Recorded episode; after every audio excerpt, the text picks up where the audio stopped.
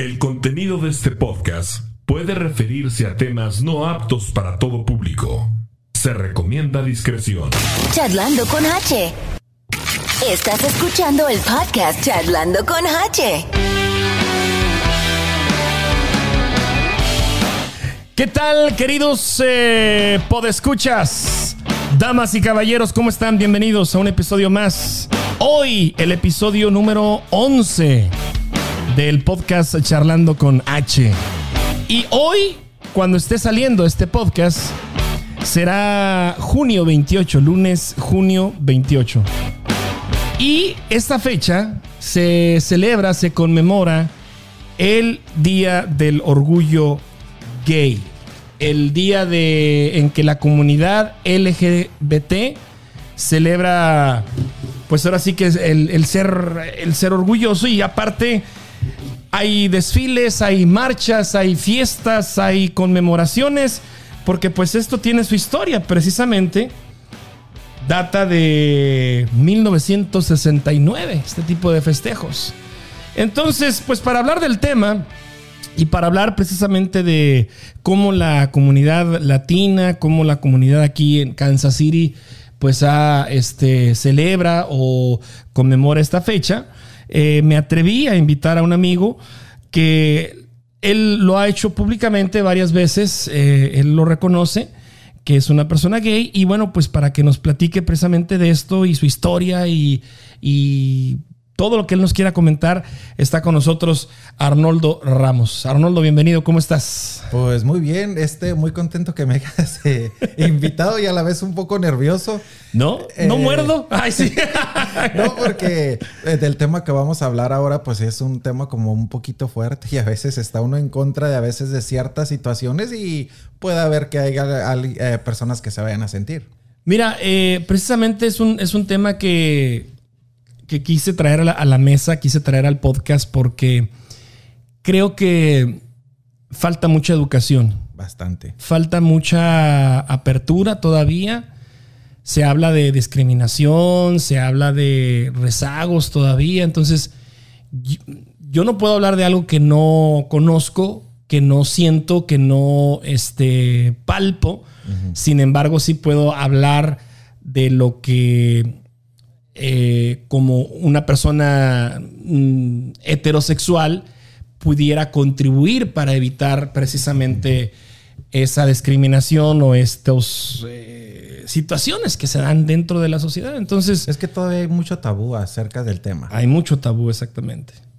Bueno, para ponernos en contexto y para que la gente te ubique quién eres, este, quisiera que nos platicaras precisamente eh, tu nombre, eh, de dónde vienes, cuántos años tienes aquí en Kansas, de dónde vienes, tus orígenes, un poquito que me platiques y luego ya entramos En tema. en tema de, de- de esto de, de la situación gay. Eh, yo soy Arnoldo Ramos y soy originario orgullosamente de Anáhuac, Chihuahua. Eh, tengo como 24, 25 años que llegué aquí a, a Kansas City. Y pues llegué muy joven, llegué muy joven aquí, pero aquí me establecí y aquí me siento muy a gusto en Kansas City. ¿Cuántos años tienes aquí en Kansas? 20, del 96 creo que son 24 años. 24 años ya. 24 ¿Y llegaste años. directo a Kansas o llegaste a otra ciudad?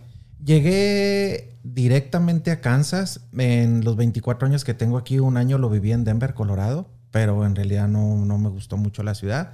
Así que los otros 23 años siempre los he vivido aquí en Kansas City.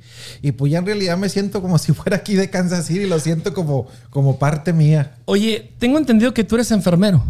Soy enfermero de profesión. Sí. Sí. Un saludito para todos mis compañeros del Seguro Social, allá de, de, De- Cuauhtémoc, Chihuahua. Que En Cuauhtémoc, que era donde trabajas. Sí. Oye, y este, platícame eso, eso de, de por qué te fuiste por, por, el- por la enfermería, digamos. Sabes que cuando yo era, cuando yo era muy joven, muy chamaquillo, siempre me gustaba mucho como, me llamaba mucho la atención la veterinaria, porque mi papá tenía, pues tenía ganado, tenía vacas, caballos y todo eso, y como que era algo que yo traía. Conforme voy creciendo, entro a trabajar al Seguro Social de Limpieza. Y cuando yo empiezo a conocer el movimiento del hospital, como que me empezó la espinita de que me gustaría ser enfermero. Y de ahí entré a una escuela particular a estudiar enfermería y saqué una beca el seguro. El seguro me daba tiempo para que yo pudiera este, asistir a la escuela. Y así fue como me hice enfermero y créeme que me encantó la, la profesión. ¿Ejerciste mucho tiempo ya? Sí, sí ejercí, sí ejercí bastante tiempo. Pero pues desgraciadamente cuando ya estaba por agarrar mi plaza de enfermería, fue cuando me cambié acá para los Estados Unidos y pues... ¿Y aquí ya no pudiste? Sí, aquí ya no. ¿Es muy difícil o qué fue? No, fíjate que cuando yo recién vine aquí a Kansas City había much- mucha oportunidad para que uno pudiera este, estudiar aquí enfermería.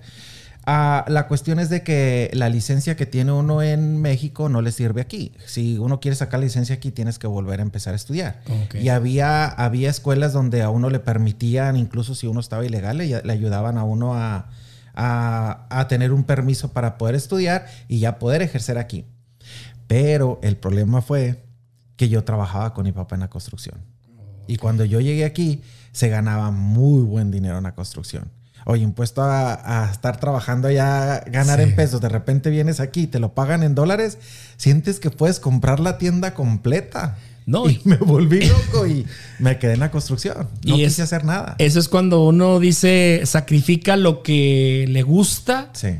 por el factor dinero. O sea, Sí. mm, porque muchos dicen, cuando trabajas en algo que te gusta, no vas a trabajar. Lo vas a disfrutar, lo vas a tomar como un- Como si fuera una diversión. una diversión. Voy Y de todavía me acuerdo. pagan, dice, O sea, bueno. ajá, y dice, y todavía me pagan. Voy de acuerdo. Pero por mucho que te guste la enfermería, si en la construcción y tienes esa oportunidad, te van a pagar lo doble, lo triple, dices tú, pues, ¿hago lo que me gusta o hago lo que Sí, me va a dejar pero, dinero? pero es que no? también hay sus contras, que era lo que yo le pensaba. Cuando yo estaba trabajando como enfermero, hay veces que tienes que trabajar días festivos, tienes que trabajar navidades, tienes que trabajar en fechas que a veces tú no quisieras. Y hay veces que trabajas de noche, a veces que trabajas de día. Entonces eso es ahí un poquito lo difícil. En la construcción, ganaba bien, descansaba sábado y domingo, era de 7 a 3 y media de la tarde y si algún día por algo no quería ir, no había problema, trabajaba con mi papá. Sí. ¿Sigues ¿Sigues, en había la, muchas facilidades. eh, ¿sigues en la construcción? Sí, sigo trabajando en la construcción. Ajá. Ok. Y ya cuando viene, que ya empecé a ver cómo era el movimiento aquí de enfermería, es aquí como que trabajan, creo que son 24 horas seguidas y al siguiente día no trabajan, no sé, algo así. Entonces se me hizo como que un poquito pesado. Estaba yo en el momento de esos que andas, como dice uno, anda uno de chongado, que todo lo quiere uno fiestas, andar nada más en la calle. Dije yo, como para qué me voy a poner a estudiar, como para qué me voy a poner a, a trabajar esos, esos horarios, eh, pudiendo en la construcción hacer lo que me dé gana. Cuando ya pasa el tiempo y que ya va uno madurando, es cuando dices, chingade, Debí. debí. Pero pues ya es demasiado tarde. Ajá. Ya es demasiado tarde. Oye, Arnoldo, y este asunto de, de tu preferencia eh, sexual o la atracción por, por los hombres, desde muy joven, desde que estabas en, estudiando enfermerías. No, este es desde que era- yo estaba bien chavalito. ¿Sí? Sí, ya. Eh, sí, desde que estaba muy chavalito. Es, no, sí, no sabes exactamente qué es, porque cuando estás un chavalillo no sabes. Este, pero sí, pero sí, tú te das cuenta que eres diferente al comportamiento de tus amigos. Sí, hay cosas como que, como que, si a ellos les gusta el fútbol, como que a ti no te gusta, se te da mucho el, eso del fútbol y, y esa situación. Pero yo en realidad yo no sabía. O sea, yo lo supe ya, eso ya lo supe cuando yo estaba grande. Ok. En el momento yo, para mí todo era normal. Eh, yo en esto empecé o cuando me di cuenta fue ya muy grande, yo tenía como 23 años. Ok. Y cuando estaba estudiando enfermería, eh, hubo un compañero que, que sí era abiertamente gay y un día me dijo, te voy a hacer una pregunta, dice, pero hijo, no sé si te vayas a sentir mal o algo así. No, no, dímela. Y me dijo, ¿eres gay? Yo, bueno, sí. Dijo, lo sabía que no sé qué y todo. Empiezo a convivir con ellos y es cuando empiezo a conocer yo la vida de un gay. Los lugares a donde van, que- todo cómo se desenvuelven. Ujú. Y fue cuando dije, chingado, ¿qué está haciendo aquí? Sí, me muevo como pez en el agua de este lado. Sí, pues así es. Ajá. Entonces cuando dices, ahora entiendo muchas situaciones eh, que yo había vivido anteriores. Hay una liberación. Hay una, hay una sentirse, como dices tú, pez en el agua cuando reconoces o cuando se sale del closet, que es otro de los términos que ustedes son muy comunes. Ajá, que es el que es común. Fíjate que yo no me sentí como liberado. Porque yo nunca me se- sentí atrapado. Ok. Nunca. Yo, yo tenía mis novias, este, yo incluso estaba a punto de casarme, pero cuando sucedió eso fue cuando hice como que un alto y dije, o sea, ¿qué quiero de mi vida? ¿Y tu novia cómo, Si yo cómo quiero, lo tomó? oye, tu si novia? yo quiero, si yo quiero seguir fingiendo para que no se dé cuenta mi familia o la sociedad de quién soy en realidad, puedo casarme. Pero de antemano yo sé que a esa persona le voy a hacer yo daño.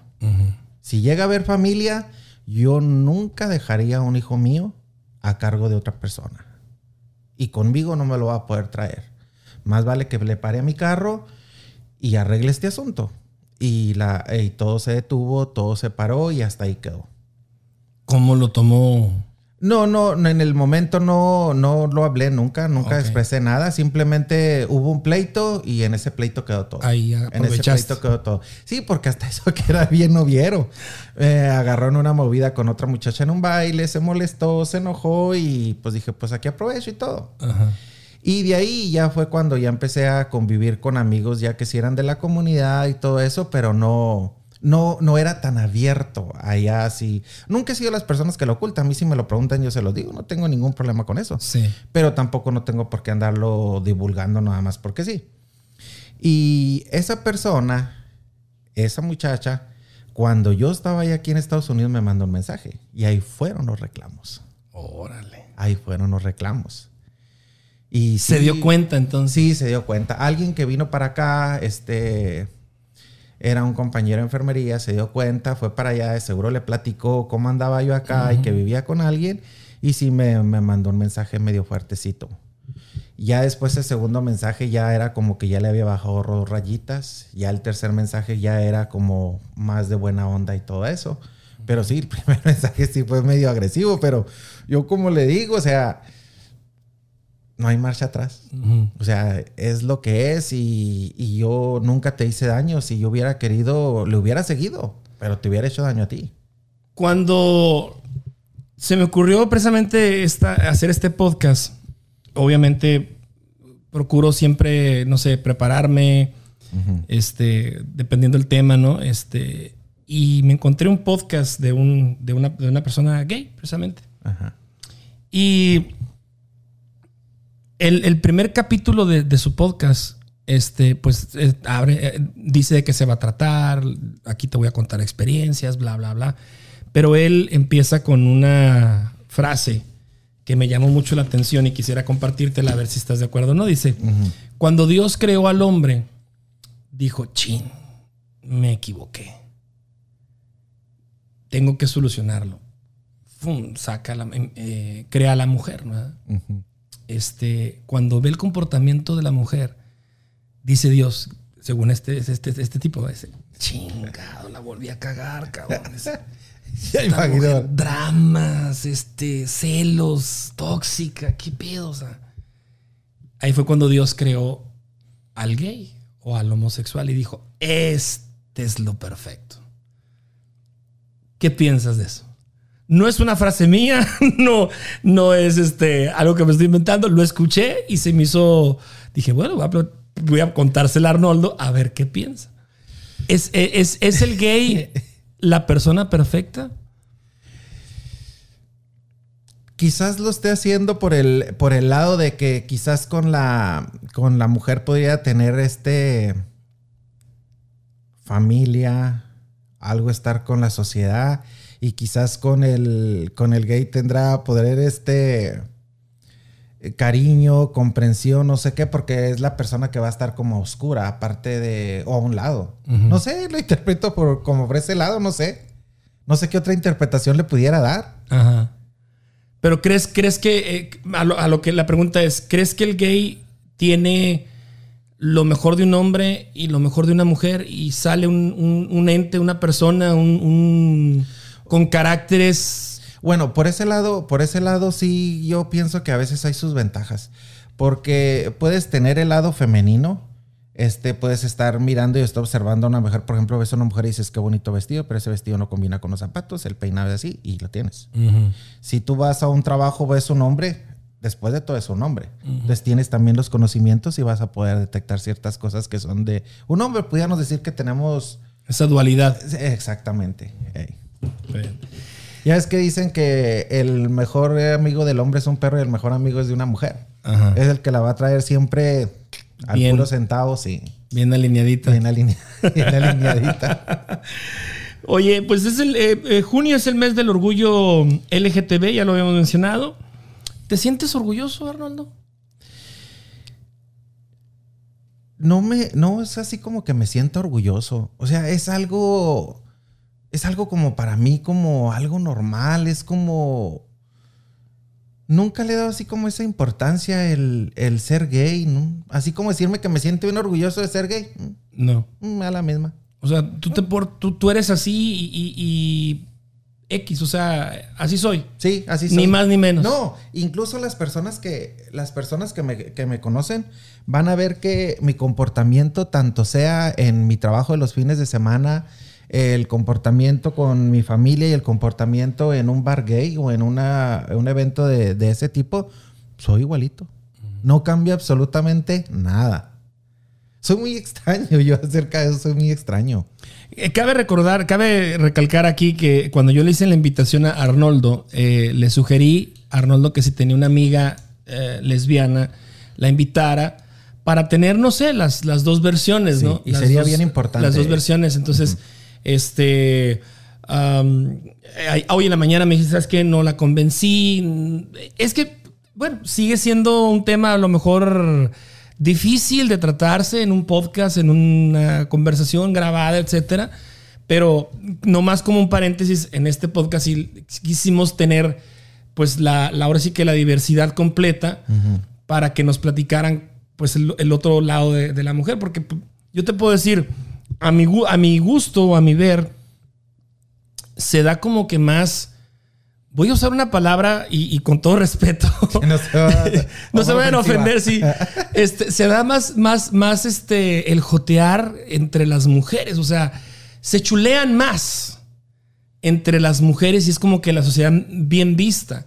Pero a mí se me hace que hay una línea muy delgada entre el chulear y el decir, este, no sé hasta qué tanto una mujer se sienta incómoda no siendo gay, no siendo lesbiana, que una mujer este, le esté floreando y le esté, ay, qué bonito cuerpo, ay, qué bonito vestido, ay, qué buenas nalgas, qué, qué bien te ves, que esto y otro. O sea, No lo, no lo, no lo veo yo que se ofendan, fíjate.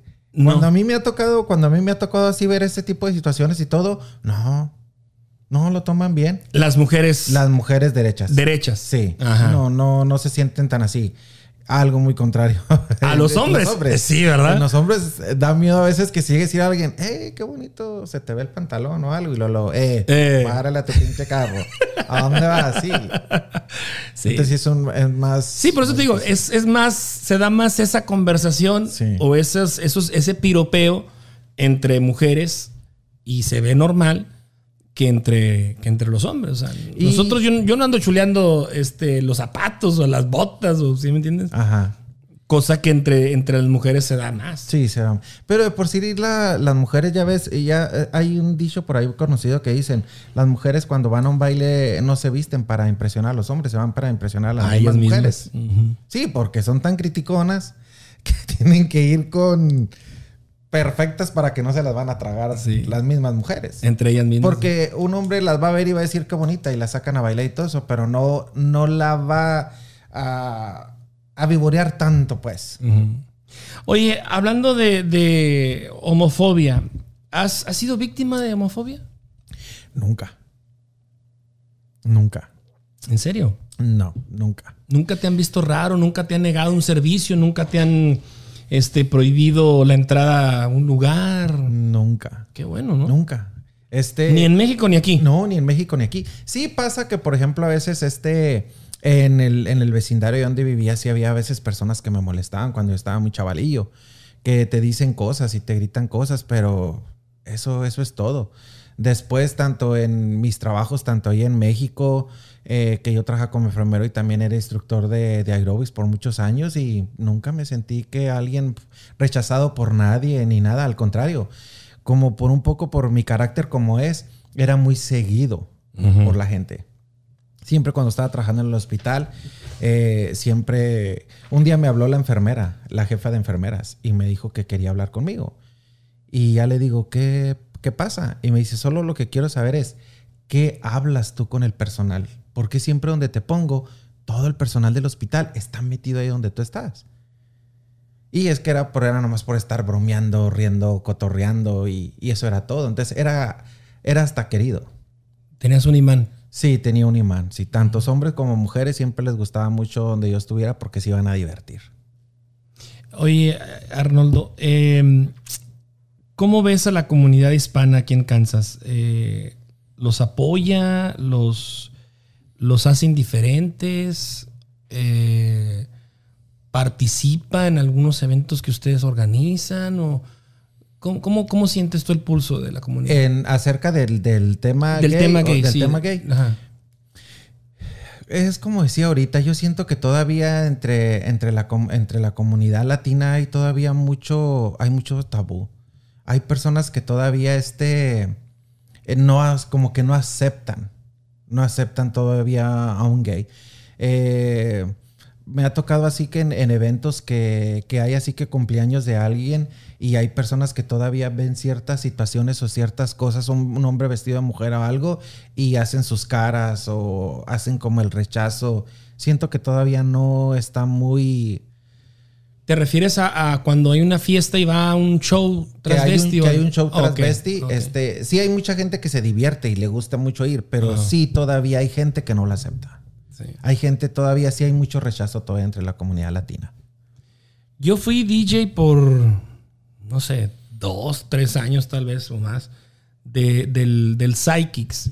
Y me consta que yo creo que fue el único lugar que les abrió la puerta, digamos, a la comunidad. No recuerdo yo otro, bueno, al menos Sí, sí había, sí había otro. Sí había fue el- otros. fue el primero que nos abrió con el... eh, había otro, no recuerdo el nombre del señor, pero era donde hoy está el Sprint Center. Se llamaba el Time Out. Ok. Ahí fue la primera vez que la comunidad latina nos abrió una puerta. De ahí ese señor vende el negocio y se lo vende a Bell, el dueño que es ahora el Psychics. Psychics. Oh, Sí. Pero sí, Bell es una parte bien, bien importante. Porque en- en eso. ah, si, lo, si lo llamáramos programación, él los sábados en su, en su nightclub ahí en el Psychics, pues es noche como de country. Ujú. Y a partir de las nueve y media, diez, este, se acaba Cambia. y empieza lo latino, el show latino, porque yo, yo llegaba y, pues, a las nueve y media, empezaba yo a instalarme mi, mi- este, mi consola, la música y todo. Y pues a partir de las 10 hasta las dos y media, tres de la mañana, pues era, era el show latino este, gay. Eh, sí, te, te soy honesto, sí, sí, al principio fue como que un poco raro porque pues ya estaban como que establecidos, o sea, ya la gente iba a divertirse, iba a bailar, iban a apoyar los, los transvestis, los shows, todo, todo, todo bien padre. Y en aquel entonces, pues yo estaba casado todavía, pero mi exmujer nunca me dejaba solo, cabrón. nunca, nunca. o sea, Quise no va a salir aquí un listo sábado que venga. y sábado tras sábado ahí estaba hasta que este se embarazó, nos embarazamos y todavía este hasta los últimos eh, días en que pudo ir ahí estaba ella. ¿verdad? Pero sí este mm, ¿Sabes que lo, lo padre de los, de los bares gay, eh, a lo que me platican las personas que sí les gusta ir, es de que van y van y se divierten. Dice, ahí tú puedes ir como tú seas y nadie te va a te criticar. Vas a bailar como a ti te guste bailar y nadie te va a criticar. Eh, ir a un baile, ir a un evento así o, o a un, a un discoteca gay es, es un ambiente padre. Lo malo es que hay veces como que no falta siempre la lesbiana o el gay que quiere hacerse listo y que ya va y los incomoda. Y ahí es donde se rompe todo eso. Entonces, como que no hay como el un respeto. Si tú vienes con tu esposa y todo, o sea, me retiro y si me acerco a ustedes es como para platicar, conocerlos, divertirnos, sí. Pero sí hay quienes se pasan, se quieren pasar de listos y ahí es donde está el problema. Por eso hay veces cuando van personas y van y van así con el miedo de que, y si viene y me molesta o viene y me dice algo. Vamos ahora sí como que a lo, a lo legal, vamos a, a los, a los, al progreso que ha habido en las últimas fechas, en los últimos meses, años. El, el matrimonio igualitario. Igualitario. Este ya se reconoce, digamos, legalmente, se pueden casar, tienen los mismos derechos que un matrimonio normal, hombre y mujer. Eh, se ha venido trabajando también en la adopción. Ya algunas parejas gays es- han obtenido pues el- la facultad para, para adoptar a, a niños huérfanos. ¿Qué piensas de esto, de estos dos temas? Háblame primero del, del- del matrimonio. Del matrimonio yo no estoy muy de acuerdo. Por un lado, o sea, bueno, ahí tengo como dos opiniones acerca de eso. No estoy muy de acuerdo. Eh, no necesitas estar casado como para vivir con una persona. Yo he estado viviendo por muchos años con personas y nunca hemos necesitado de ningún documento, ningún nada. Siento que cuando se aprobó el que se pudieran casar, muchas personas lo hicieron para usarlo a su beneficio. Y también siento que muchas personas lo hicieron porque en el momento se conocieron, pero no había amor, era más bien, había como deseo. Y se casaban y al mes, dos meses ya estaban ahí con que cada quien estaba por su rumbo y sin embargo ahí estaba un papel metido donde estaban casados. Pienso que no le están dando la debida importancia a, a ese logro que es el matrimonio. Por el otro lado, sí veo que es muy importante es porque si tú en realidad te casaste con una persona y si te casaste por amor y si quieres estar este, haciendo ah, Una ah, vida. una vida con esa persona, está bien porque la estás protegiendo. Porque se ha dado casos de, de personas que no están casados legalmente y que no hay ningún documento y una de las personas fallece y ahí va la familia y deja al otro limpio. Wow. Entonces sí se ha visto casos así y me ha tocado a mí vivirlos. Entonces por ese lado sí está bien porque dejarías a tu pareja protegida. Yo me fui, pero la casa, el carro y todo lo que logramos entre los dos es, Es- para que tú sigas ahí. Sí, porque hay veces que, hay, fíjate, todavía hay personas que no aceptan que uno viva con otra persona. Y siempre son personas que han sido rechazados. Ah, hubo el caso de una persona que yo conocía que él cuando su familia se dio cuenta que él vivía con otro hombre, o sea, fue rechazado. Desgracia, ese muchacho muy joven le dio una infección en el cerebro y él quedó en coma y falleció. Y en cuanto falleció, lo los dejaron ir los familiares como perros a ver qué había dejado para quitárselo a la persona con la que vivía. Wow. Entonces es donde te quedas, ¿cómo está eso? Entonces, por ese lado a mí, yo digo que sí, yo soy de acuerdo en esa situación. De que, de que te cases cuando sí en realidad este, quieras hacer una vida con esa persona, no que sea nomás una calentura. Y cuando se hizo legal, era una de que se casó fulanita y se casó perenganita y se casó. Eran muchos matrimonios y sabían que eran falsos. O, o para lograr un interés. O para lograr un interés. Que ya todos se los han de imaginar. Oye, Arnoldo, eh, eh, siguiendo con el tema del, de- del matrimonio y la, y la vida en pareja, es como la vida de pareja heterosexual, o sea, hay, hay, hay celos, hay toxicidad, Sí, hay es reclamos, Es igualito. hay de que no duermes conmigo, ahora te vas al sillón, o sea, Es, Es igualito. Es igualito. Nada más la diferencia es eh, lo que pasa entre cuatro, entre cuatro paredes, digamos, de la recámara. Eso es la única diferencia. El resto es todo es igual. Todo es igual. Se cela igual. Este. Los mismos problemas que revisando el, el teléfono a ver que no te están mandando mensajes, por qué te estás mensajeando con ese, por qué llegaste tan tarde, Ajá. o sea, ese tipo de situaciones. Pero pues en realidad no es mi caso. No es mi caso ese, gracias a Dios. Pero sí, ya sí pasado por situaciones. Sí se pasa. Bien. Ahora platiquemos un poco de, de la adopción. ¿Estás a favor? ¿Estás en contra? ¿Tienes alguna opinión respecto al- a la adopción de, de niños? Se, Sí. se- se puede... Yo aquí tengo una pregunta. Eh, las, ¿Los homosexuales y las lesbianas pueden ser buenos padres? Sí. Sí. Sí, sí, sí. Yo he tenido este amigas eh, que, que tienen sus hijas Y yo las vi crecer y las conozco ahorita ya que son unas mujeres casadas y cada una con su familia y lleven una vida. Pero no han sido adoptadas. No, no. Ok. No han sido, no han sido adoptadas. Simplemente en el, en el, en el transcurso de su vida decidieron este, tratar e- esa, esa, esa preferencia y crecieron. O, o que, o que pudieron haber dicho, ¿sabes qué? Mira, a mí me gustaría ser mamá. Van con un amigo y le dicen, ¿sabes qué? Esta es la situación. Oh, Quiero tener hijos. Y llegan a un arreglo y tienen sus hijos. El papá se retira o está al pendiente cercas.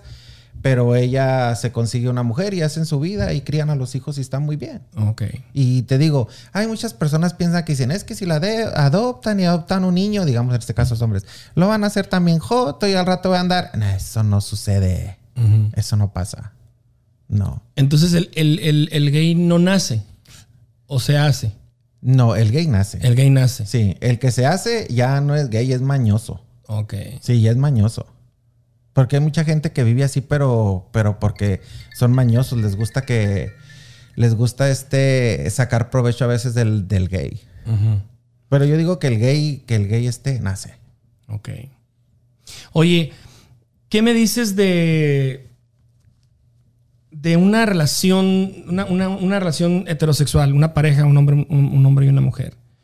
De repente en el matrimonio se encuentran con problemas. O, le ha- o, a, o a la mujer le ha ido tan mal en, el- en los noviazgos, en las relaciones, en, en la relación con, con el hombre, que no falta la amiga, que no falta la amiga que es lesbiana o la amiga que tiene ciertas tendencias y pues decide, dice el clásico, pues caray, tengo mala suerte con los hombres, Voy a probar. voy con a probar con las mujeres. También se puede dar el caso con los hombres, de decir no tengo suerte, no me pelan, voy a probar con los hombres, a ver. ¿Qué pasa ahí en ese tipo de, rela- de Se me hace más fácil en las mujeres que en los hombres. Sí, sí, y es bien común, ¿eh? Sí. No, yo tengo una amiga que, ay, si yo les contara. Sí, es, es más común en las mujeres. En el hombre yo pienso que es este, o es algo que tú traes oculto para que puedas acceder a eso, porque si no, no es tan fácil. No es tan fácil. Sí, no, no, no se me hace así tan fácil como que diga, hoy no puedo aquí, ahora voy a, voy a probar allá. No, no es tan fácil. Quieres, tiene que traer algo, alguna espinita, alguna curiosidad, algo para que pueda atreverse a hacer eso. Pero es más común entonces en las mujeres. Sí, se es da más- sí, yo digo que se ve más en las Eso, mujeres. esa, ese tipo de, de sal- ahora sí que salir del closet y, y querer dar, darse esa oportunidad, ¿a la larga funciona o es nada más una chispita, una calentura, un voy a probar? Pues en el caso de la persona que conozco, a lo mejor sí fue como un momento de locura porque ya está casada otra vez con, con un señor y ya tienen una hija y se ve muy contenta, se ve muy feliz. No conozco de alguien que haya brincado y se haya quedado ahí. se ha quedado. Se haya quedado ahí. Porque luego sueles, suelen encontrar pues ese cariño, ¿no? Esa aceptación, ese, esa... Lo, lo que, A ver. Lo que me platicaba una amiga es que dicen. Voy a es que, ¿eh? eh, sí, lo que pasa es que cuando estás con una, con una mujer, dice, sabe cómo tratarte en la cama. Sabe qué partes tocarte. Sabe qué, porque es lo mismo que ella siente. O sea, sabe cuáles son las partes, las partes sensibles. Claves. Entonces, las partes claves, dice. Entonces, pues dice, olvídate, pues en la cama se la pasa uno bien padre. Sabe qué botones tocar y digamos, digamos sabe qué botones tocar. Ok. Entonces lo agarran como mera calentura, mera, Sí. mero, mero pasión. Sí. Y ya. Yo digo que sí. Hasta lo que yo he Salucita. visto, sí, salucita. Bien. ¿Se puede cambiar de orientación sexual con terapia? No. La persona que nace así, así se queda. Hay personas que quizás eh, vayan a terapia o vaya personas que, que quieran entrar a una religión que para cambiar, ah, lo único que van a hacer es reprimir sus sentimientos. Sí podrán formar una familia y decir que se regeneraron, pero el sentimiento ahí está reprimido. ¿Conoces el caso de este, pues no sé si es actor o conductor, Mauricio Clark, creo que se llama, se apellida. Sí, creo que he oído hablar de él, ajá. Este, este, este chavo, pues era de espectáculos de Televisa. De un momento, a de un, de un tiempo así, de repente, no, pues que soy gay. Este le dio vuelo a la hilacha, cayó en drogas, bien machín. Luego se regeneró. Y luego se metió de, de cristiano y ahora creo que este, se dedica a eso y, y otra vez volvió. Bueno, es un andar y regresar y ya ahorita creo que ya ni redes sociales tiene porque el tipo pues Se está descompuso se descompuso completamente. Y me, me vino a la memoria ahorita que mencionas eso, ¿no? Que, que por mucha terapia que él fue, se atendió, este, lo único que hizo pues fue como que este mm, reprimirse más Sí, y es- hundirse más. Es que mira, el- en la situación esta, esto es como un gusto con el que naces. ¿Te gustan los hombres? Es como a ti que te gustan mucho los tacos. Y si tú, por ejemplo, dices tú, es que ya no quiero comer tacos porque estoy engordando mucho o me están haciendo daño, ¿qué haces? Reprimes ese gusto. No vas a un lugar que te digan, haz que se me quite el gusto por los tacos. Ah, es un gusto. Únicamente, pues vas a reprimirlo. Y engañarte a ti mismo. Ya. Yo lo que pienso con las personas que hacen eso es como a echarse a perder la vida. Debes de vivirla al máximo como a ti te gusta, lo que a ti te gusta hacer. Llegas, formas una familia, llega el momento en que te mueres y qué hiciste en tu vida. Nada, no disfrutaste nada. En los gustos que tú tenías los reprimiste. ¿A quién le estás dando gusto? A nadie. ¿Qué podemos hacer como sociedad, Arnoldo? Para evitar caer en los prejuicios y en la discriminación. Una sociedad heterosexual, ¿qué podemos hacer nosotros? Eh, eh, tener este mucho respeto hacia las personas. Eh, yo pienso mucho que si, si en, la, en la comunidad enseñaran a los chamacos a respetar a los demás o ser de un criterio más amplio, eso, eso ayudaría, ayudaría muchísimo. Pero como que la comunidad ah, educa mucho a los hijos como hacerlos como hasta cierto punto muy machistas que cuando se topan con una persona así, por eso es que siempre empiezan a atacar o empiezan a hacer burlas o algo. Si te fijas tú, en, se me hace que con los gringos como que esto es un poquito más diferente, como que es más fácil salir del closet, como que es más fácil ellos desenvolverse en la sociedad, porque cuando se dan cuenta que es gay, ah, ok, está bien. Fíjate que hoy, hoy que es eh, lunes, el podcast va a salir el 28, el mero día. Hoy, precisamente, un jugador de la NFL, de los Raiders de Las Vegas, salió en, en un video este, diciendo que es gay. Y tú lo ves, pues, un, un pelado. Sí, imagínate un americano, ¿no? Eh, Y ahí en, el- en la nota que leí en Twitter había un comentario que decía, pues bravo, ¿verdad? qué bueno, qué bueno que un jugador de la NFL abiertamente este, está reconociendo que es gay. A ver cuándo este, los jugadores de la, del fútbol mexicano eh, hacen lo mismo. exactamente. sí. Pero dice, pero lamentablemente no estamos listos para esta Para- conversación. No, y sí es cierto. Si uno llega a salir, se lo van a devorar, le van a decir hasta lo que se va a morir. Es la verdad, pues yo te digo, todavía en la comunidad latina todavía hay muchos tabús. Todavía en la, en la comunidad latina a veces no saben, cuando se dan cuenta que uno es gay, no saben cómo tratarlo. O sea, no saben cómo tratarte. A veces me sucedió con una amiga. Cuando recién la conocí, me invitó a una cena de Thanksgiving. Y yo fui. Y yo antes siempre vestía vaquero. Llego a su casa y me presentó a su familia. Y empezó ella con que, ándale, mija, siérvete, allá tengo ensalada, mija, si quieres este tamalitos, mija, que... Y yo bien incómodo. Te decía a ti, mija. Sí, yo me sentía bien incómodo y me sentía bien incómodo. Y tú relájate, que no sé qué y todo eso, hasta que no aguanté y ya le dije, es que ya me voy, tengo cosas que hacer y me salí. Y ya después, cuando ya estaba hablando con ella, le digo, ¿por qué hiciste lo que hiciste? Y me dijo, es que lo hice para que te sintieras a gusto, que sintiera mi familia que yo te aceptaba. No, niña, cada vez que tú decías, me hablabas como mujer, me estás incomodando más. Yo no me manejo así. Pensó que quizás por el hecho de ser, yo me, me iba a sentir muy cómodo como estuviera hablando de esa manera.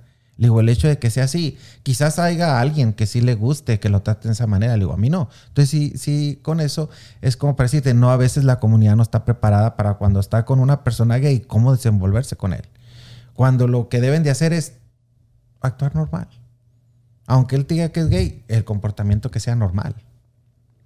Este gen, este, dentro del- de la homosexualidad hay varias como que divisiones, ¿no? O sea, está el está el- el- el- la lesbiana, que es referente a la mujer, el gay, que es hombre, está el transexual, que este ya implica un poco más hacer modificaciones a su cuerpo, ¿no? Sí. Este, alteraciones. Sí. ¿Qué opinas de eso? Ay, mira, este, yo pienso que se están mutilando. Porque quizás como están jóvenes empiezan a hacer cambios en, eh, a hacer cambios en su cuerpo. Pero aún así su, su, su gen es de hombre. Y cuando él empieza a ser una persona mayor, que el cuerpo agarra, empieza a formarse como un hombre mayor, ¿dónde va a quedar todo eso que se ponen? Digo, si nomás se pusieran, yo pienso, si las personas nomás se pusieran prótesis, implantes de, de senos, está bien, llegas a mayor de edad Te y te las quitas. quitas y se acabó el problema. Pero es que muchas veces que modifican la cara, modifican otras partes del cuerpo. ¿Qué va a suceder cuando seas mayor? O sea, ¿cómo te vas a mirar? Entonces yo no estoy como que muy de acuerdo con esa situación, aunque este sí está bien que, que hagan ciertos cambios y algo. Hay quienes, quienes también este, se operan para ser completamente mujeres. Pues sí estoy de acuerdo porque pues si ellos se sienten mujeres y ellos son felices así, pues adelante.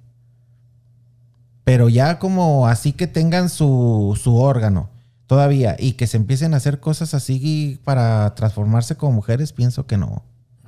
Es mi manera de pensar. Sí. Y creo que también ahí, ahí entra el aspecto, pues, social, ¿no? Como que...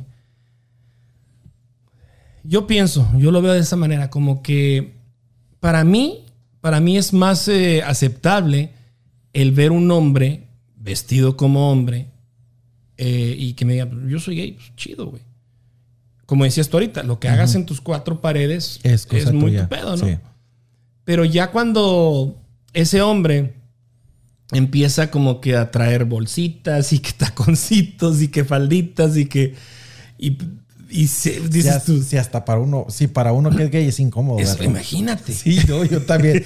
Es una impresión. Yo digo, cuando a veces que van y que lo veo, digo, de ser una impresión tremenda para los derechos, o sea, ver esa situación.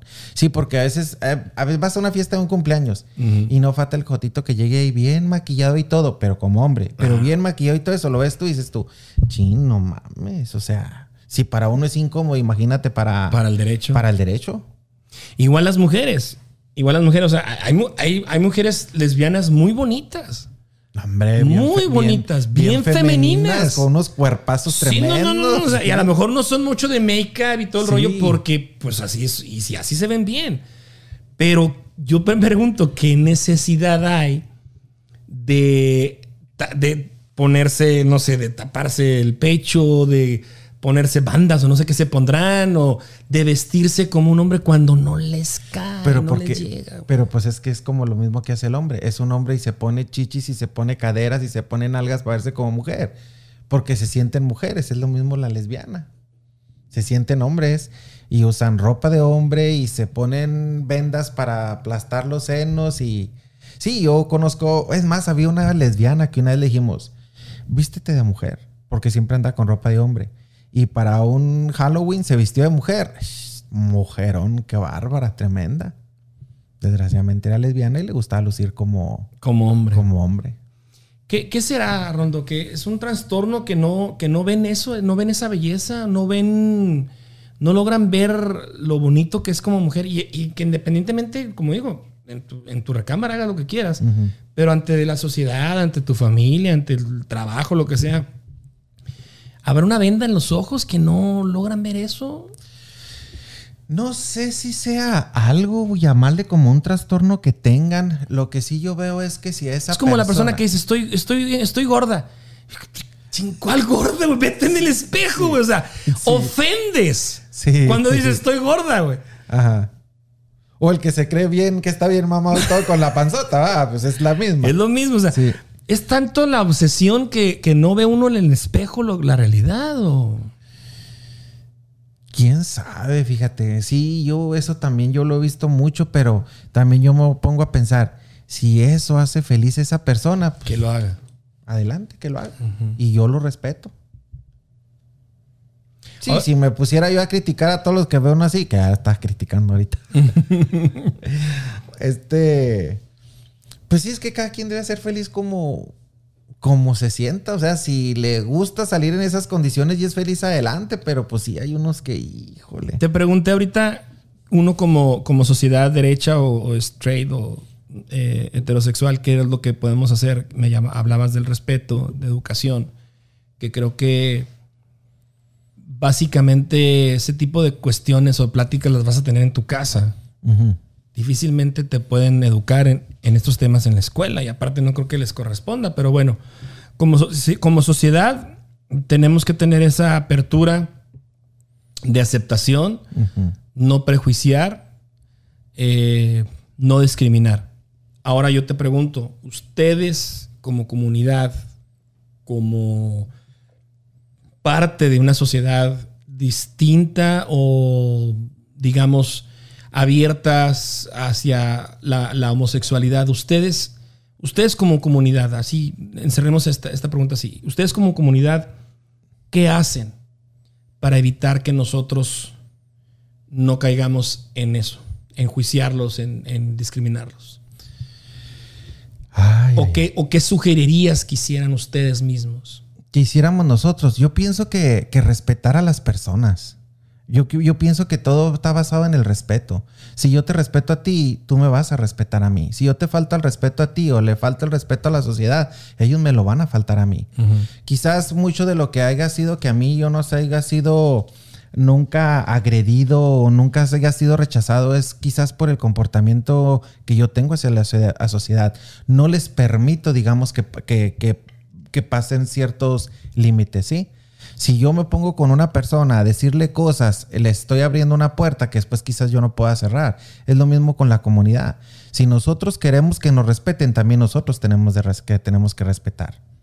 Hay ciertas situaciones que la comunidad hace que yo siento que son malas. Por ejemplo, eh, eh, no sé si hace unos años esta Laura Zapata fue muy criticada por un comentario que ella hizo, el cual eh, yo, yo pienso igual que ella y quizás me van a criticar mucho por lo que voy a decir. No estoy de acuerdo con las marchas gay de parte de parte como las hacen. No estoy de acuerdo. Eso se me hace una ofensa hacia la sociedad lo que ellos están haciendo. No se me hace nada lógico que anden en calzones caminando o haciendo los desfiguros que andan haciendo públicamente. Digo, si te sientes orgulloso de ser gay, si yo soy enfermero, si yo soy doctor, ok, voy a caminar con la mente bien, con mi frente bien en alto, porque a pesar de quién soy, mira, soy doctor, soy enfermera. No soy hay necesidad de llegar a tanto a exhibición. No, no, no, no, no. Si quieres hacer eso, ya en la noche va a haber una fiesta donde va a ser un parque, donde ahí sí te puedes deschongar, porque ahí sí es una fiesta gay. Haz lo que te tu regalada gana. En medio de la ciudad, no. Es mi manera de pensar. Y a mí me han invitado a veces, así que, no, gracias. No, ni me paro ahí, ni siquiera a verlos. No me gusta. No me gusta lo que veo. ¿Aquí ya fue el desfile o todavía no? Eh, o, o hubo, ¿no? Es la primer, es la primera semana de junio, pero yo nunca escuché nada. Fíjate, parece ser que después de lo de la pandemia, este, no sé qué pasó, no escuché nada este año. A lo mejor y no hubo. Digo, como no estoy muy al pendiente de todo eso, estoy muy, muy retirado. Digo, no estoy muy de acuerdo con muchas cosas que se hacen, entonces no. Tú ya eres un gay tranquilo. Siempre he sido tranquilo. Ya te, ya te, este, ya te domaron. Ah, Sabes que ya aprendí, más bien, ya aprendí. Siempre que estás, es que es este todo eso, estar metido entre la comunidad, es, son puras broncas, la A mera eso, verdad. a eso, a eso voy, a, ese- a eso- a voy ahorita Si que quieres mencionabas ser el feliz, retírate. Es, ahorita que hablabas del respeto, este, precisamente mi experiencia como DJ en, en ese antro, yo puedo hablar de que precisamente entre ustedes existe mucha envidia, güey. existe mucho bullying, Sí. existe mucho golpeteo bajo, mucha... O sea, ¿sí entiendes? Si este está sobresaliendo, vamos a atacarlo para tumbarlo. Entre ustedes mismos, o sea, se da esa situación. Y lo extraño es que vamos a exigir respeto y nosotros no nos respetamos, Sí. nos andamos tragándonos a otros. Entonces yo antes sí andaba muy metido en esto, muy metido en esto. Ayudaba yo mucho en unos eventos a este a Mario. Andaba bien cerca de Mario, eh, mucho en todos estos movimientos de las de desfiles y eventos y todo eso. Hasta que después aprendí que estar metido ahí lo único que estaba era ocasionando eran puros problemas Y gratis. y ya gratis. De pronto salió la oportunidad de, de trabajar los fines de semana en otro lugar. Me retiré y hasta ahorita santo remedio. Yo vivo mi vida bien tranquilo, al- alejado de todo eso. Tengo una persona con la que vivo. eh, ¿Cuántos años tienes con él? Eh, siete años, ocho, ocho años. Dale, te, te va a reclamar ahorita. ¿eh? Te va a reclamar, creo que, creo que ocho años. Ok. Pero la- las relaciones que yo he tenido han sido muy, muy, muy largas. La anterior persona fue de, de, de 11 años. Wow. Entonces sí he sabido muy bien escoger a la, a la, a la persona. Y cuando se terminó la relación como la, la anterior, fue todo muy, muy padre. Todavía seguimos en contacto como amigos. Eh, la nueva persona lo sabe. Y ahorita con la persona que vivo, pues, una tranquilidad tremenda. ¿Es americano? ¿Es hispano? No, es hispano. ¿Es hispano? Es hispano. Oh, qué bien. Pero te digo, eh, hubo la oportunidad de que manejara un, por unos meses un bar aquí en Kansas City. Y ¿Tú? le pensaba un poquito, sí. Ah, Ok. Y le pensaba un poquito porque dije, cada vez que vaya y luego va a ir este ahí al bar y la gente va a empezar ahí a molestar y dicho y eso. Apenas llegamos se dieron cuenta que él era mi pareja y luego lo empezaron como que, hola, y agarrarle, y, eh, eh, y por qué estás con Arnoldo, y Arnoldo está bien feo, y que por qué esto, y que, eh. yo sabía, yo sabía. Pero pues aquí lo más importante es que ha habido buena comunicación entre nosotros y ella me dice, ¿sabes qué? Esto está pasando, ¿sabes qué? Esto está aquí, esto allá. Y no le dábamos, no le hacíamos caso a todo lo que sucediera. Hubo la oportunidad de retirarme y dije, ahora es cuando, vámonos. Y me retiré completamente. Ahora la mayoría de las amistades de nosotros son parejas heterosexuales, hombre y mujer, y nos la llevamos bien padre. Porque no ir a meter sino con la comunidad. Son puras broncas, la verdad. Sí. Sí. Oye, y ahorita que hablas de tus, de tus proyectos, este. Yo te conocí también como representante, promotor, empresario. ¿En qué andas ahorita?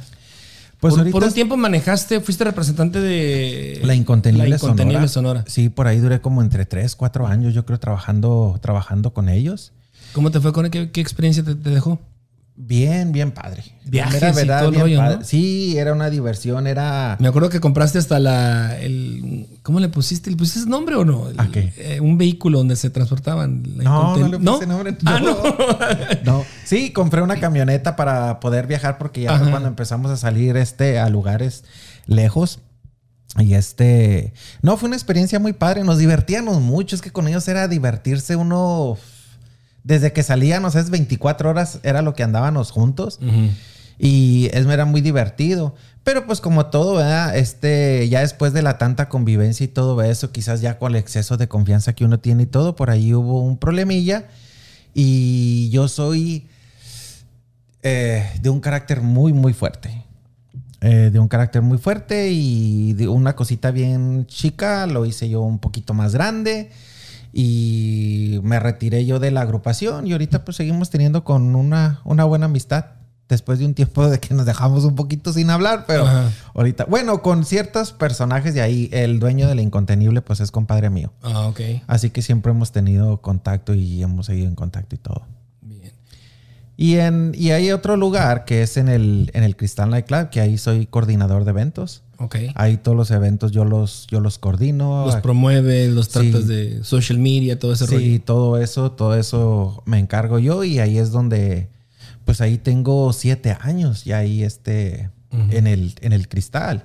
Y de esos siete años, pues, ¿qué serán? Yo creo dos veces en mi vida he faltado. ¿En serio? Sí. Es algo que me gusta mucho hacer. Es como decíamos ahorita. Me gusta y me pagan. Es casi, casi ahí no es este cansancio físico, ahí más bien es todo como Mental, estrés. estrés. Sí, trabaja uno mucho estrés porque que el grupo no llega y que y, andar viendo qué vas a Tienes, hacer. tienes un buen haber de fotos con famosos, ¿no? Sí, fíjate, de muchísimos, muchísimos. Si alguna vez en mi vida me hubieran dicho, cuando tú estés grande vas a andar ahí metidos con los famosos, me hubiera reído. Casi en esto caí yo accidentalmente. Y pues con algunos de ellos sí, este, seguimos en contacto y hemos hecho amistad y muy, muy, muy padre. Me gusta mucho lo que hago los fines de semana. Me acuerdo cuando trajiste a esta no, era colaboradora del Gordo de la Flaca. ¿A que- Cachita? Cachita, Sí. falleció. ¿eh? Cachita era una de las personas de la que fuimos muy, muy, muy buenos amigos. Ella incluso a veces viajaba nada más a visitarme y duraba ahí una semana conmigo y, ¿En y se regresaba. Sí. Y cuando sale del, del programa de Univisión, del Gordo y la Flaca, me habló y me dijo, este, me gustaría ir a vivir a Kansas City. Dijo, me, me gusta ya para vivir. Este, ¿qué te parecería si pues me recibes mientras me puedo ubicar yo allá? Y yo le dije que sí, que estaba bien. Le digo, no hay ningún problema ni nada. Pero de ahí le ofrecieron también otro amigo que tenía, creo que en North Carolina. Ahí le ofrecieron también, le dijo, Elep, si quieres venirte también para acá. Y, y a ella le pareció más para allá porque de allá eh, había la manera de que alguien les transportara sus, sus cosas, sus pertenencias para allá. Era más fácil para allá que para acá. Entonces por eso fue que ganó para allá y ahí ya este, pues ya fue donde ella falleció. Sí. Sí, falleció. Sí, ella. sí, vi, vi, eh, tu post en Facebook y pues sí, muy lamentable y los Sí. recuerdos pues ahí quedan, ¿no? Sí, muy bonitos recuerdos con la loca de la cachita. La cachita.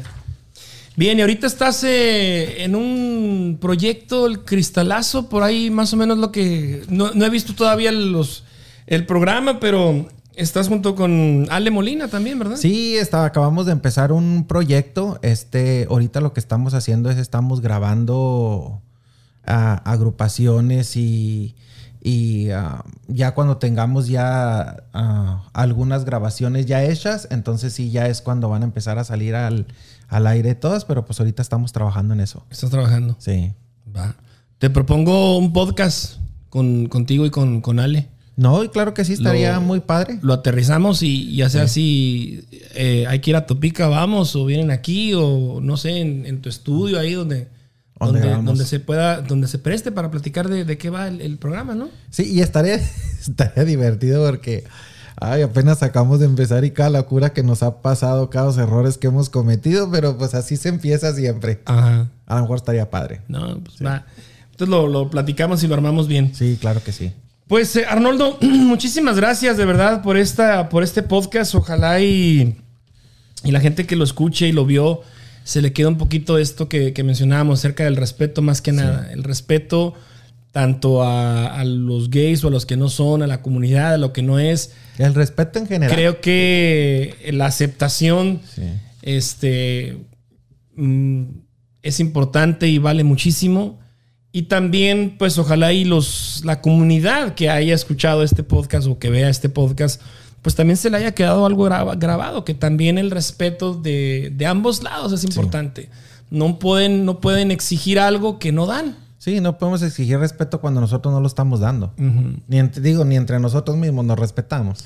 Y esto de, de precisamente del Día Internacional del Orgullo Gay, básicamente nace un 28 de junio en mil- de 1969 por unos disturbios que hubo en la ciudad de Nueva York, en la ciudad de Stonewall, algo así, Stonewall, creo que lo dije bien. Y precisamente es para reafirmar el sentimiento de orgullo sobre las identidades y orientaciones sexuales y de género tradicionalmente marginadas. Las reuniones que se realizan al- alrededor del orgullo LGTB tienen sus raíces en una ardua historia de grupos minori- minoritarios que han luchado durante décadas para superar sus prejuicios y ser aceptados por quienes son. Y fíjate, eh, esas, esas personas y todas las asoci- asociaciones que hay todavía eh, que le ayudan a uno a la comunidad, eh, yo les aplaudo de todo lo, todo lo que han hecho y todos los logros que han tenido. Y sería esto más fácil si toda la comunidad en realidad los apoyáramos también a ellos. Pero repito, muchas veces lo, lo único que nosotros queremos es puro venga y cuando lo necesitamos es cuando les llamamos. Pero nunca estamos al pendiente de ellos para saber ustedes qué necesitan también como una asociación. Porque me ha tocado personas que han estado en serios problemas, han hablado, en este caso habla una asociación que está en Chicago y ellos se, se vinieron tendidos a defenderlo a defenderlo aquí en Kansas City. ¿Qué defienden? eso- ¿Precisamente ese tipo de situaciones de, De- de- de fallecimiento que la familia quiere o qué es lo que...? En este caso, la persona tenía un problema de un problema con la policía Ok. y esa persona tenía prótesis. Entonces lo único que querían era venir, venir porque no hallaban cómo hacerle si meterlo a una celda con un hombre o meterlo a una celda como una mujer. Entonces ahí se vienen ellos a tratar de defenderlo y que el trato que le vayan a dar en el lugar donde esté sea con todo respeto, ya sea que esté solo o que lo manden con las mujeres y ya ellos se encargan de Y es arreglar que, todo eso. mira, este asunto de, de- de- Ahora sí que cada vez más, más y más personas se declaran gays. Ha llegado hasta instancias deportivas. Hay una controversia ahorita de si una persona transgénero puede competir. Ahora sí, ¿cómo compite? Si como hombre Sí, o como mujer. como mujer. O sea, y vaya que hay competencias en donde, obvio, la fuerza de un hombre Es que ese es el es problema. mayor que el de una mujer. Y sin embargo, si es como mujer, pero dicen, oye, pero es que ve, ve los brazotes, ¿no? No, O sea, es que sí es cierto, sí es cierto. entonces, ah, ah, hay, hay esta controversia. Hubo creo un problema hace poco con una, una corredora, ¿no? En eso están. Que resultó que no era corredora, que era corredor, pero que se sentía mujer, está operado. En eso están precisamente. O sea, ha llegado instancias deportivas en donde, pues imagínate, la, la- la FIFA, por ejemplo. La FIFA, por ejemplo, está, está así a nada de cancelarle los juegos de, de- de la selección mexicana por el grupo, por el grito homofóbico que la FIFA dice, ¿verdad? Eh, cuando despeja el portero, el contrario, le gritan eh, puto. Esa es la palabra. sí. Entonces la FIFA dice, es un, es un grito homofóbico, nosotros estamos en contra, bla, bla, bla, bla, bla. Pero viene la contraparte, hay un mundial en Qatar en donde el ser homosexual o el ser gay es penado con no sé cuántos años de cárcel. Y sin embargo la FIFA no ve eso como un problema homofóbico. Homofóbico. Es que está- las leyes las usan como para... A su beneficio. a su beneficio. El hecho de que la gente, por ejemplo, cuando griten, puto, que este, yo no le miro nada de malo. Es una manera como de, de una expresión de la gente normal que lo tomas como para diversión. No están también ahora con que quieren que este grupo cañaveral, creo que quiten la canción de 17 años. No, Los Ángeles Azules. Los Ángeles Azules. Sea, se me hace una, se me hace una locura, pero pues. Oye, a- ahorita que mencionas eso de, de las palabras, o sea, ¿a ti no te, no te ofende un chiste de, de jotitos, un chiste así que eso? Para nada. Para nada. A mí no me incomoda lo más mínimo. ¿Y conoces a alguien que se ofenda? Sí, no, sí hay ¿Oh, sí? muchísimos, sí? sí, sí, hay gente que, ay, sí es que se estaban burlando y no, no me por la persona. Digo que yo no tengo ningún problema con eso. Nada. Eh, yo nunca he tenido que hablar con alguien acerca de, de mi vida. Con nadie, ni siquiera con mi familia.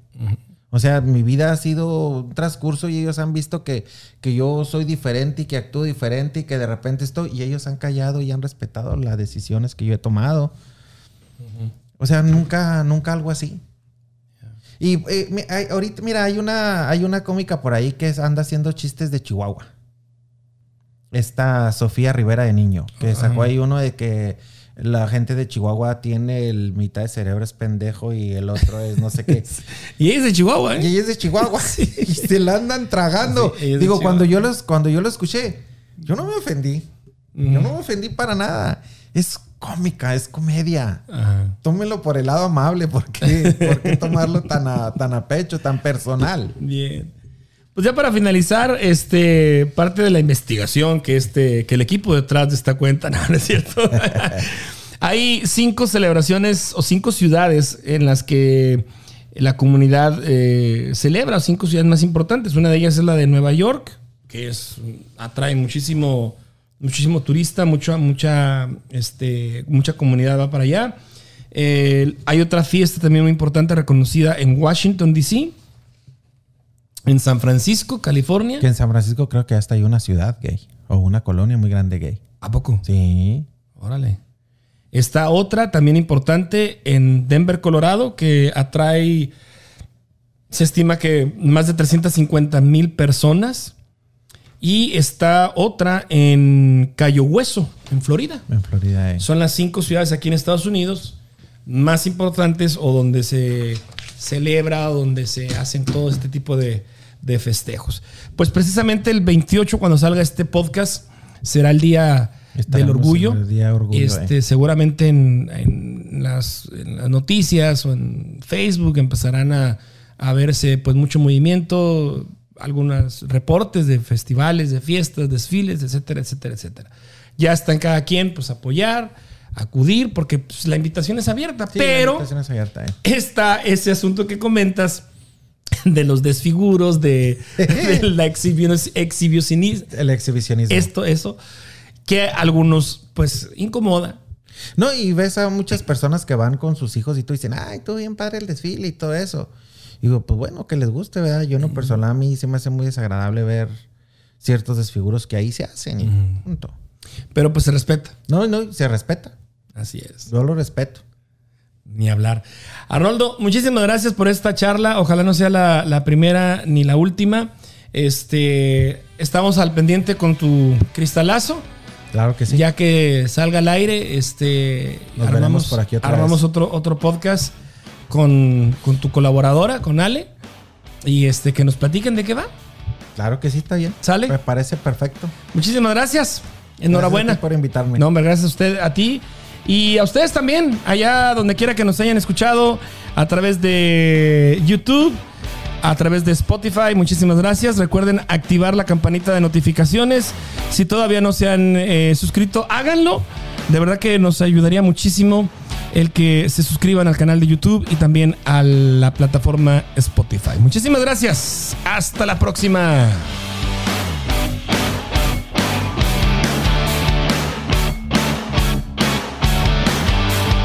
Charlando con H. Síguenos en Instagram, Facebook, YouTube, Spotify. Charlando con H.